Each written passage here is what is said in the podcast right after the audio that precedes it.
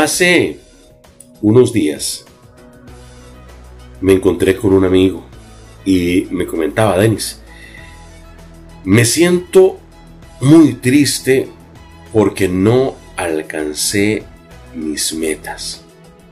Le dije, ¿cuáles eran tus metas? Mi meta era graduarme este año, pero no se pudo por la pandemia. Perfecto, le dije. La pandemia, el virus, llámele como quiera, eh, vino a cambiarnos la realidad. Vino a transformar nuestro día a día. Eso no significa que nosotros no podamos adaptarnos.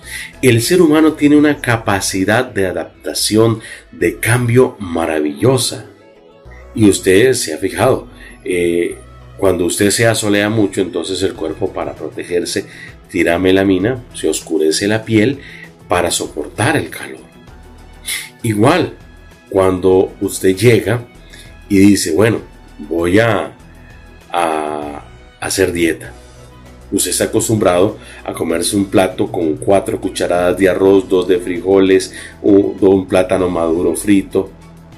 Bueno, entonces agarre y en vez de echarse cuatro cucharadas, échese dos cucharadas de arroz, una de frijol, échese tres rebanaditas de, plátano maduro. En vez de echarse un bistec de un cuarto de libra, pues póngase un bistecito a la mitad.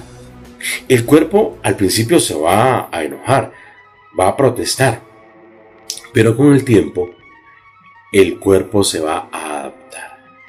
Adaptarnos a la nueva vida, a la nueva normalidad, exige cambiar la forma de estudiar, exige cambiar la forma de ver la vida.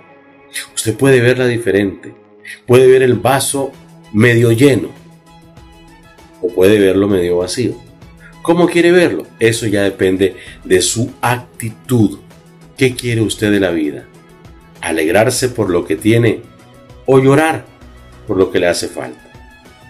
Haga el bien sem mirar a?